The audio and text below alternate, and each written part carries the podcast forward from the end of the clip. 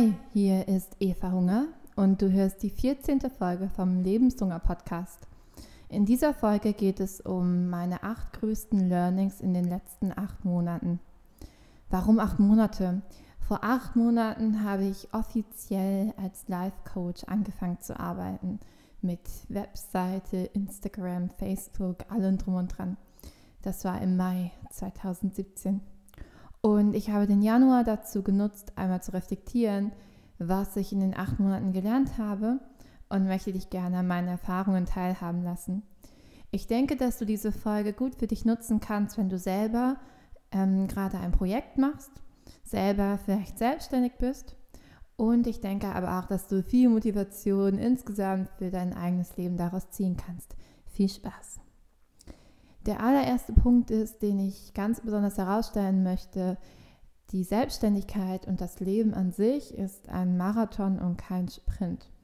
Was ich damit meine, im Mai 2017, als ich angefangen habe, habe ich ganze 0 Euro verdient. und das ist vollkommen okay und vollkommen normal. Und ich möchte gerne so ein bisschen, was ich, also was mir so ein bisschen der Anschein ist auf Instagram, was weiß ich, dass ähm, es alles so easy peasy ist, wenn man dann sich selbstständig macht und das anbietet. Und ich möchte da so ein bisschen das entmythifizieren und sagen, bei mir war es nicht so. Ich habe nichts verdient am Anfang. Und ich möchte das gerne sagen. Ich möchte aber auch sagen, dass ich im Januar 2018, im letzten Monat, 3200 Euro verdient habe. Also es geht, du kannst es machen und da, da ist auf jeden Fall Potenzial da, aber es wird nicht von der ersten Stunde an so sein. Und wenn es bei dir so ist, ruf mich an, erzähl mir davon und ich feiere dich dafür. Äh, bei mir war es jedenfalls nicht so. Und da ist mein Ratschlag auf jeden Fall, bleib dran. Wenn du ähm, den Eindruck hast, ja, okay, hier da ist Potenzial, da geht noch was, mach's weiter. Und das, ich finde das unglaublich wichtig, das zu sagen, weil zum Beispiel bei einem Restaurant, das, das eröffnet man ja auch und sagt sich, die ersten zwei Jahre verdient man da noch gar nichts mit. Und warum sollte es denn bei einer Selbstständigkeit anders sein? Weil es ist ja auch eine Art unternehmerische Tätigkeit, wo immer am Anfang eine Investition steht, was vollkommen normal ist und die man auch tätigen sollte, weil sonst geht da nicht so viel. Der zweite Punkt ist, es ist okay, nicht alles zu wissen. Und es ist auch möglich zu handeln, obwohl man noch nicht alles weiß. Und damit meine ich, habe mir das manchmal vorgestellt wie, wie so ein Kreis. Und in dem Kreis sind all die Dinge, die ich anfangen müsste zu tun, wie eine Website bauen, einen Podcast einrichten, Kunden haben, Coachings geben, mein Leben leben, Freunde haben, alles Mögliche. Also der, der ganze Kreis. Und manchmal wusste ich nicht genau, wo fange ich denn in diesem Kreis an, was zu tun baue ich erst Kooperation auf oder mache ich erstmal eine Webseite? Wenn ich Kooperation aufbaue, wo gehen denn dann die Leute hin? Ne? Und die Antwort auf die Frage ist, es ist egal, wo du anfängst, Hauptsache du fängst an. Und es ist auch okay, noch nicht alles genau zu wissen und erfahren zu haben. Was meine Lösung ist für solche Fälle, wenn ich nicht genau weiß, wo ich anfangen soll, was ich machen soll, ich setze mir einen Zeitrahmen und mein Ziel, was ich dann wissen möchte. Zum Beispiel klingt das dann so, ich mache für drei Monate einen Podcast, um herauszufinden, ob mir Podcast an sich gefällt, ob die Leute es mögen und ob ich motiviert bin, das weiter zu tun. Das weil, weiß ich ja am Anfang nicht. Ich habe es ja noch nie gemacht. Und das kannst du immer machen. Oder ein anderer Punkt war, ich möchte gerne als Coach arbeiten, das wusste ich damals schon. Ich möchte als Coach arbeiten, ich möchte herausfinden, ob ich davon leben kann. Und das finde ich heraus innerhalb der nächsten zwölf Monate. Und das kann ich total empfehlen, weil du dann in der Zeit die, die einzelnen Variablen, die du noch nicht weißt, einfach testen kannst und dann machst du es. Und zum Beispiel habe ich es auch so gemacht, dass ich meine, meine Hypothese war, ich könnte mir vorstellen, als Coach zu arbeiten und das als meinen Job zu nehmen. Und dann habe ich ihm gesagt, okay, ich nehme zwei Jahre dafür, um das zu untersuchen und habe nebenher ein, ein Studium angefangen, um sozusagen wie noch ein Backup zu haben, weil das für mich auch ein Sicherheitspunkt war. Falls es nicht funktioniert, möchte ich aber auch nicht dann mit nichts dastehen. Deswegen habe ich mit dem Studium angefangen. Dann habe ich in dem ersten Jahr Studium die Coaching-Ausbildung gemacht und angefangen, nebenher zu coachen. Und jetzt nehme ich das zweite Jahr meines Studiums dafür, um herauszufinden, also im ersten Jahr habe ich herausgefunden, erstmal, ja, geil, so Coaching, Hammer, das möchte ich machen. Mir bringt es mega viel. Alle, die zu mir kommen, bringt es total viel. Es ist eine Win-Win-Win-Situation auf allen Ebenen. Und jetzt ist das zweite Jahr dafür da herauszufinden, kann ich denn davon meinen Lebensunterhalt ähm, bestreiten? Ist es davon möglich, von dem Geld, das ich verdiene, das Leben zu leben, was ich gerne leben möchte? Und das kann ich absolut empfehlen. Setz dir einen Zeitrahmen, in dem du das herausfinden kannst.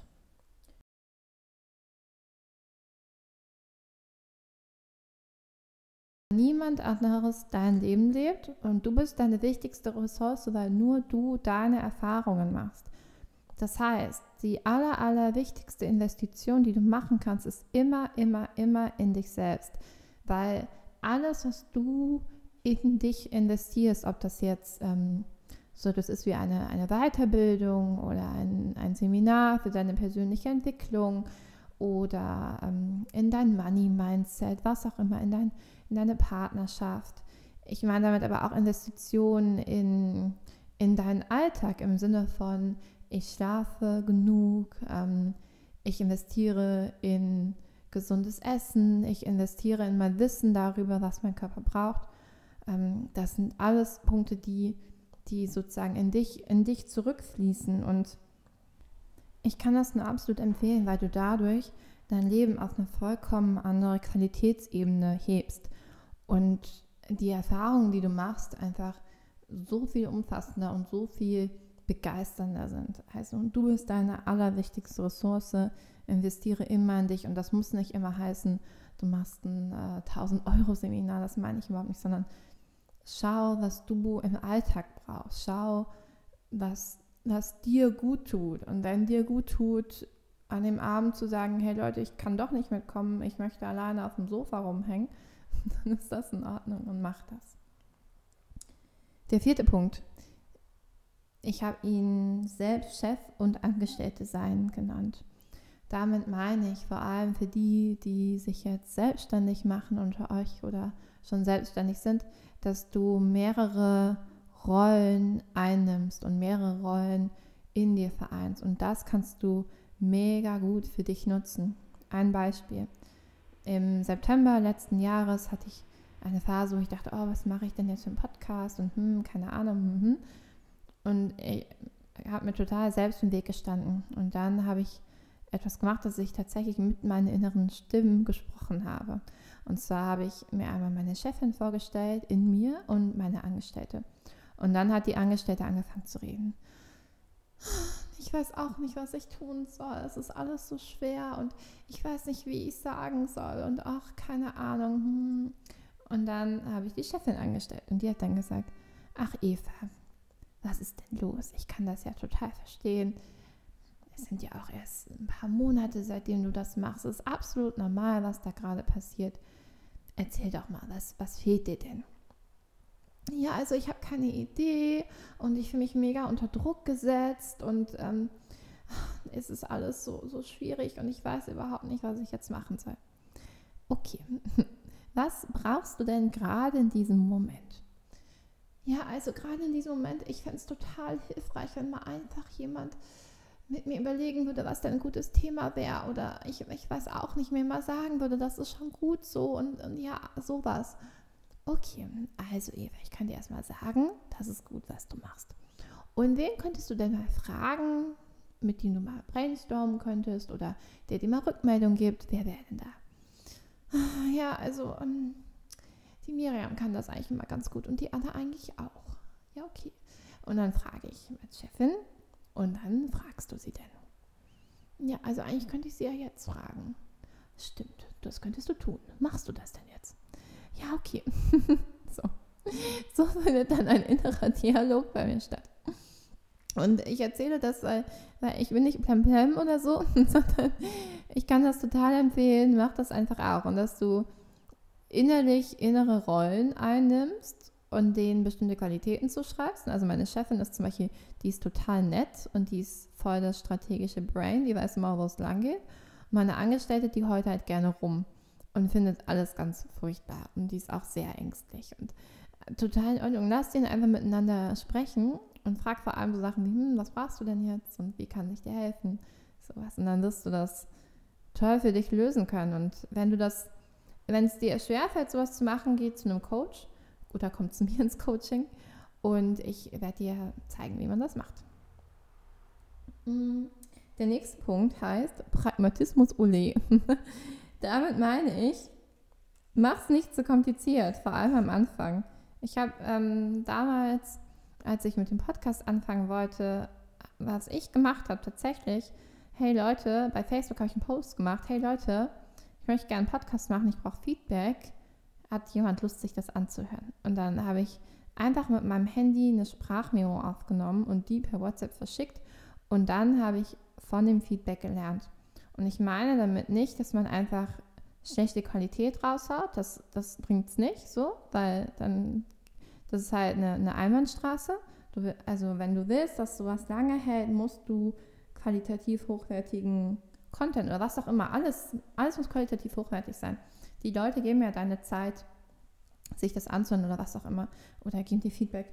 Und ähm, was ich damit aber meine, ähm, du musst nicht erst ein Mikro kaufen für 500 Euro und dann noch ähm, zu einem Kommunikationsdesigner und dir ein Podcast-Logo machen lassen. Mach so einfach wie möglich und probier erst mal aus, wie das funktioniert. Und dann lerne, lerne, lerne, lerne, lerne, vor allem aus dem Feedback und aus der Rückmeldung. Und das führt auch direkt zum nächsten Punkt, und zwar fangen beim Produkt an. Mein Produkt war 1 zu 1 Coaching und da habe ich auch vor allem am Anfang und jetzt auch immer noch immer, immer, immer aus den Erfahrungen lernen. Immer, immer, immer nach Feedback fragen. Und zwar mache ich das zum Beispiel mit Google Forms einfach aufgesetzt und ähm, ein paar Fragen hingeschrieben. Was hat dir besonders gefallen? Mit drei, welchen drei Worten würdest du zum Beispiel, jetzt in meinem Fall würdest du das Coaching beschreiben, was kann ich besser machen? Wie viel würdest du dafür zahlen? Was auch immer. Was für dich wichtig ist in dem Fall zu wissen. Und dann fragst du die Leute, hey, kannst du dir die Zeit nehmen und mir das Feedback geben? Und es ist so wichtig, dass du vor allem am Anfang, aber auch immer noch, also ich, ich frage auch jetzt immer noch, dass du dich da weiterentwickelst und sozusagen dein Kernelement immer, immer besser machst. Und zum Beispiel, das hat für mich auch beinhaltet zu überlegen, ist Skype Coaching so gut wie eins zu eins in einem Raum? Deswegen habe ich eins zu eins in einem Raum und Skype Coachings angeboten und da den Vergleich gezogen und dann überlegt, okay, Skype ist super, funktioniert toll. Wie kann ich das Erlebnis für den anderen noch besser machen? Zum Beispiel durch eine PowerPoint, die ich freigebe und visuell das Coaching begleite oder eine Audio- oder Videoaufnahme, die sich derjenige nachher nochmal angucken kann oder mit einer begleitenden Meditation, die ich im Nachhinein noch spreche. Also versuche so, so toll wie möglich dieses einzelne Produkt oder was auch immer es ist, ähm, es kann auch eine Dienstleistung sein, Coaching ist ja auch eine Dienstleistung, dass du das so, so gut wie möglich machst. Und fang da an und mach da deine Hausaufgaben. Der nächste Punkt ist, handle nach Simon Sinek, Why, How, What. Und zwar heißt das, sei dir am Anfang und äh, nicht am Anfang, sei dir insgesamt das Allerwichtigste, was du machen kannst, ist für ein Unternehmen, auch für Selbstständigkeit, aber auch für dein Leben, fang mit dem Warum an und weiß oder wisse dein Warum. Zum Beispiel auf meiner Webseite, die allerwichtigste Seite, die ich je geschrieben habe auf der Webseite, ist über mich, weil da mein Warum drin verankert ist. Und das war das aller, allererste, worüber ich mir Gedanken gemacht habe. Und fang auch nicht an, mit irgendwas nach draußen zu geben oder was auch immer. Fang nicht an, irgendwelche Projekte zu machen, wenn du dir nicht über dein Warum klar bist. Und das ist unglaublich wichtig, weil dann alles andere sich ergibt. Ob ich jetzt ähm, Coachings anbiete oder Workshops oder keine Ahnung, ich könnte auch Bücher schreiben, ist ja letztendlich egal. Solange mein Warum klar ist, werde ich einen Weg finden, das irgendwie in die Welt zu bringen. Deswegen ist es so wichtig, sich darüber im Klaren zu sein. Und ähm, ich gehe da jetzt nicht mehr weiter drauf ein, aber falls sich das Thema interessiert, Simon Sinek, Why, Start with Why heißt das Buch. Sehr gut ist das. Und der letzte Punkt, den ich auch noch, den ich finde, der ist am schönsten formuliert von den allen, und zwar heißt der, triff unpopuläre Entscheidungen. Und damit meine ich nicht unpopulär im Sinne von, mh, hm, alle sagen, oh, wie kannst du das machen? Das verstehe ich jetzt gar nicht. Das meine ich damit nicht, sondern ich meine unpopulär im Sinne von, das macht kein anderer. Die Leute können es auch toll finden und was weiß ich, aber machen tut es irgendwie niemand anderes. Und doch kannst du es tun. Und wenn du weißt für dich warum, dann kann, funktioniert das. Zum Beispiel in meinem Masterstudium sind 130 Studenten eingeschrieben und 10 davon studieren in Teilzeit. Und von den 10, die in Teilzeit studieren, ist genau eine bei sich selbst angestellt und macht sozusagen, baut ihre Selbstständigkeit auf. Und diese Person bin ich. Für mich war aber glasklar am Beginn des Studiums, dass ich das erste Jahr nutze, um herauszufinden, ob Coaching mir gefällt und das zweite Jahr dafür zu nutzen, okay, wenn mir Coaching gefällt, kann ich davon leben. Und es war für mich super klar, dann war es für mich auch in Ordnung, etwas zu machen, was, was niemand anderes in dem Fall tut. Und kann ich absolut empfehlen, triff auch die unpopulären Entscheidungen. Es lohnt sich auf jeden Fall. So, das war eine super dichte Folge. Ich gehe noch einmal durch die acht Punkte durch, dass du noch einmal für dich das alles sacken lassen kannst. Der erste Punkt ist, das Leben, die Selbstständigkeit, das Projekt ist ein Marathon und kein Sprint. Bleib dran, selbst wenn man am Anfang denkt, oh Gott, lohnt es sich überhaupt? In sehr, sehr, sehr vielen Fällen lohnt es sich. Der zweite Punkt, es ist okay, nicht alles zu wissen, du kannst trotzdem handeln. Und da der Tipp, setze dir einen Zeitrahmen, in dem du das, was du nicht weißt, herausfindest und setz dir sozusagen wie so Handlungsstrategien, wie du denn herausfindest, was du denn da gerne wissen möchtest. Und der dritte Punkt ist, du bist deine wichtigste Ressource, investiere immer in dich. Und diese Investitionen zahlen sich hundertfach, tausendfach zurück. Der vierte Punkt ist, vereine die Chefin und die Angestellte in dir und lasse alle möglichen Teammitglieder da in dir zum Vorschein kommen und coache dich da selbst ein bisschen und schau, was du brauchst und gib dir das in dem Moment. Der fünfte Punkt ist Pragmatismus Ole. Mach so einfach wie möglich und fang erstmal an. Der sechste Punkt ist, fang beim Produkt an und entwickel das immer weiter. Frag vor allem nach Feedback und entwickel immer, immer weiter. Der siebte Punkt ist, halte dich nach Simon Sinek's Why, How, What. Sei dir über dein Warum im Klaren.